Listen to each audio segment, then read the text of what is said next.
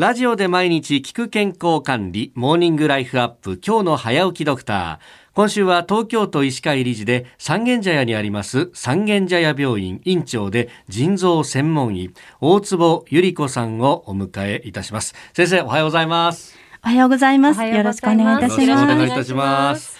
さあ、三軒茶屋病院、えー、1970年から透析医療を開始した先駆け的な病院だということで、えー今週はですね、人工透析について詳しく伺ってまいります。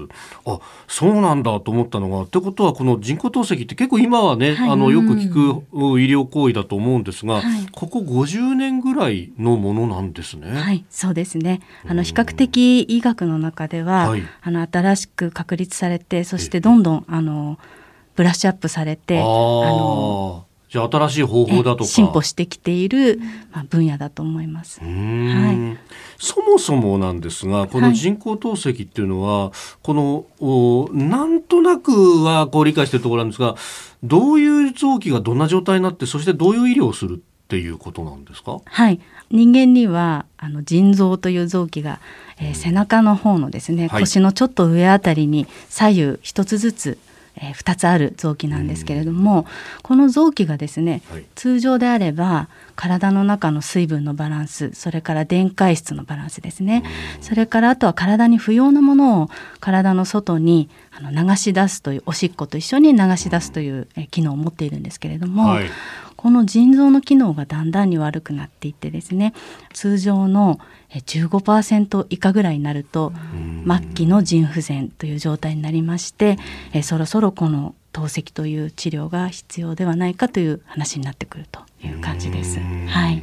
これやっぱりその腎臓にいろんな機能がある中で、はい。その老廃物をこし取れなくなるっていうのがはい。問題なわけですか、はい、そうですね。うーん。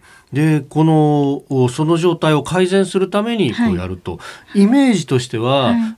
体内に流れているはい。こう血液を取り出し、はい。こし取り、はい。戻す、はい。みたいなイメージがあるんですが、はい。それで、それでそういったものです。はい。どうなんですか？いろんな種類があったりするんですか？この人工透ですね析の中で。、あの大きく分けてそはい。の腹膜透析といって、うん。あの自分の腹膜を、はい。あのろ過装置として使うものとそれから血液透析といって先ほどおっしゃったように、ええ。血液をえー一回体から出して循環させてろ過して戻すっていう2つのあの治療法があります。ほう、これあの双方やっぱりメリットデメリットがあるわけですか？そうですね。血液透析に関しては、はい。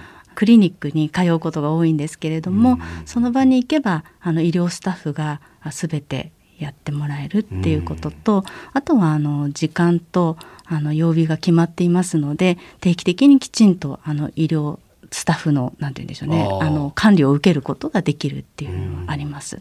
うん。ただ、えっと、そこに通わなければいけないっていうことがありますし、やっぱりお正月でもお盆でも治療を続けなければいけないので常に通わなきゃいけないっていうのはありますね。ああ結構短い頻度でこれをやらなきゃいけない、そうですどね。のぐらいの頻度になりますか、えっと、週に3回4時間ずつっていうのが、うん。あの一番オーソドックスなあの回数と時間になってます。なるほど。そうなるとはい。これは負担が結構大きい、そうですね。